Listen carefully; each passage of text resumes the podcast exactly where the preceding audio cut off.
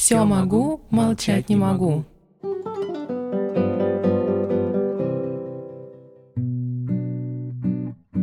Добрый вечер. Вы слушаете подкаст «Все могу, молчать не могу». Когда хотят подчеркнуть значимость и популярность артиста, часто прибегают к сочетанию «всенародный любимец». Фраза избита, но о таких величинах, как Юрий Никулин, иначе не скажешь. О том уровне любви и славы, который был у Никулина, любой актер мог только мечтать. Но еще больше стоило бы позавидовать его душевным качествам, неизменной скромности, искренности и простоте, которые не покидали его на протяжении всей жизни. Юрий Никулин и Татьяна Покровская впервые встретились в цирке и с тех пор почти полвека не расставались ни дома, ни на манеже.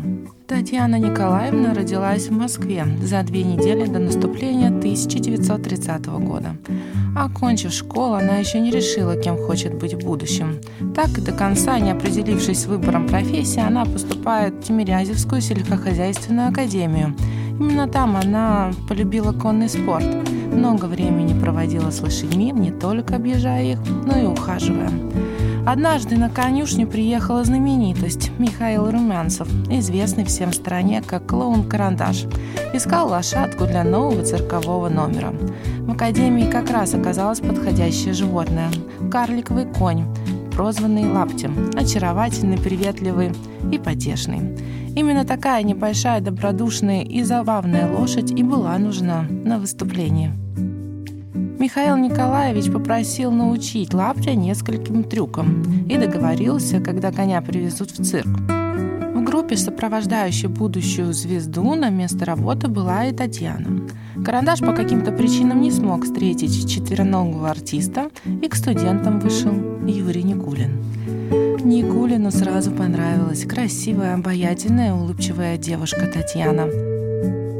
Он пригласил ее вместе с подругами, тоже которые сопровождали юного артиста, на представление. Подруги прийти не смогли, а Покровская отправилась в цирк одна. Позже Татьяна Николаевна призналась, что Никулин понравился из первой минуты. Юра не был красавцем, но у него было такое обаяние, что если кто-то попадал в круг его, вырваться уже не мог, говорила как-то она в своем интервью. Во время представления Никулин изображал подсадного человека из публики, который соглашался покататься на цирковой лошади и потом с воплями ужаса летал на лонже над ареной. Делал это Никулин не в первый раз, но в этот день все пошло наперекосяк. Юрий попал под копыта коня, и его увезли серьезными травмами на скорой. Несколько недель Татьяна навещала артиста в больнице, приносила фрукты, часами разговаривала с ним, а потом стало понятно. Расставаться молодые люди не хотят. Вот так вот смешной конь-карлик Лапоть стал своеобразным амуром, который поразил сердце влюбленных не стрелой, а копытами. Через полгода Татьяна уже сменила фамилию, став Никулиной. Свадьба была скромной, а вот вся дальнейшая жизнь действительно богатой. Речь идет совсем не о материальных ценностях, а о бездне душевного тепла, деятельной любви, отзывчивости и доброте как по отношению друг к другу, так и ко всем окружающим.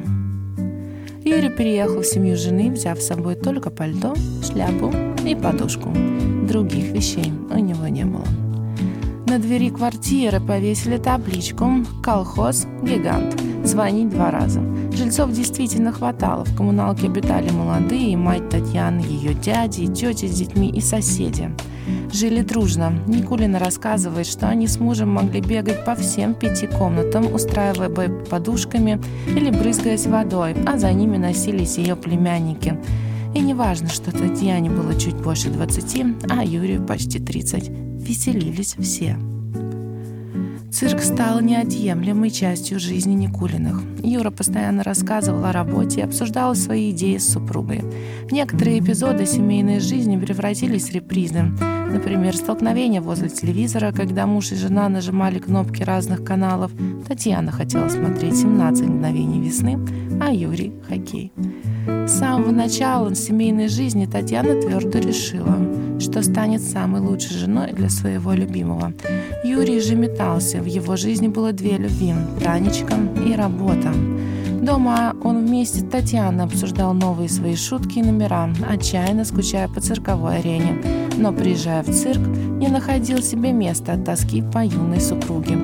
И как только выдалась возможность, сумел добиться того, чтобы Татьяну приняли в штат цирка. Она стала выступать вместе с ним. Супруги вместе выходили на арену и вместе возвращались с выступлений, а дома продолжался процесс творчества. Она была первой слушательницей его шуток и бесконечных анекдотов, которые он коллекционировал с самого детства. Она помогала ему придумывать репризы и критиковала неудачные остроты. Юрий Никулин преданно любил свою супругу, а когда в 1956 году родился Максимка, артист два дня не мог прийти в себя, делясь с каждым своей радостью. Юрий Владимирович оказался очень ответственным папой. Он готов был проводить сыном каждую свободную минуту, придумывал для малыша сказки, рисовал комиксы, никогда не отказывался от возможности сходить куда-то вместе с сыном.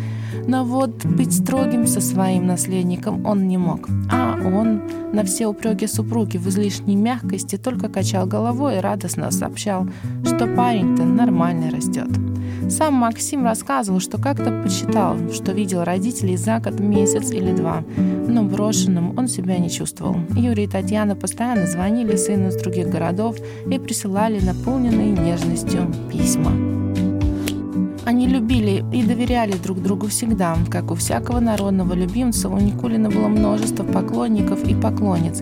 Никакие слухи не могли заставить Татьяну Николаевну поверить, что любимый мужчина может ее предать. Она всегда знала, что Юрий слишком порядочен, чтобы унизить ее изменой. Популярность Никулина росла, супругам дали отдельную квартиру. Никулин стал активно сниматься в кино. Татьяна и здесь была рядом. Вместе с мужем она снялась в трех картинах «Бриллиантовая рука», «Новенькая», «Точка, точка, запятая». Но когда в 1961 году Татьяна прошла фотопробу на главную роль в гусарской балладе и готовилась к финальной встрече с Эльдаром Рязановым, неожиданно услышала от мужа веское «нет». В ответ на резонный вопрос о причинах такой категоричности Никулин сказал «Я хочу, чтобы ты была рядом всегда». Татьяна и на время гастролей, работая в напряженном графике, не забывала о своей главной роли – роли супруги. Их селили на съемных квартирах, и она с самого утра готовила еду на весь день, вставая почти с рассветом. Она везде, где они были, создавала максимальный уют и комфортные условия. За заботу муж платил Татьяне обожанием и любовью. Как-то Никулин жаловался Александру Панкратову Черному, что с трудом смог сыграть сцену признания в любви героини Людмилы Гурченко в фильме «20 дней без войны». Я же люблю свою Танечку, а должен объясняться в любви Гурченко. Для меня это было невыносимо. В итоге актер, произнося свой текст, представлял перед собой жену и вспоминал встречи и разговоры с ней. Жили влюбленные мирно, практически никогда не ругались. Юрий и Татьяна Никулины никого не впускали в свою личную жизнь, не выставляли свою любовь на показ. Я ему о своих чувствах никогда не говорила, как и он мне, признавалась Татьяна Никулина. Мы вообще в последнее время мало разговаривали, во всяком случае на темы, не касающиеся цирка. А о чем говорить после стольких лет вместе? Я только любила, проходя из кухни в спальню мимо Юры, сидящего за каким-нибудь очередным пасьянцем, поцеловать его в лысину. А он при этом, даже не поднимая головы, просто улыбался. И этого нам было достаточно, чтобы без слов сказать «мы счастливы вместе и по-прежнему горячо любим друг друга». Когда Юрия Владимировича не стало, супруга с трудом пережила уход любимого. Она отказалась менять что-либо в квартире, где они жили, добилась установки памятника Никулину на Цветном бульваре и выполнения всех просьб от незнакомых людей, которые писали Никулину, и жила еще 17 лет, ревностно оберегая свою любовь и память о ней. Встреча произошла в цирке, в волшебном месте, где всегда звучит смех, а взрослые вновь чувствуют себя детьми. Почти полвека они практически не расставались.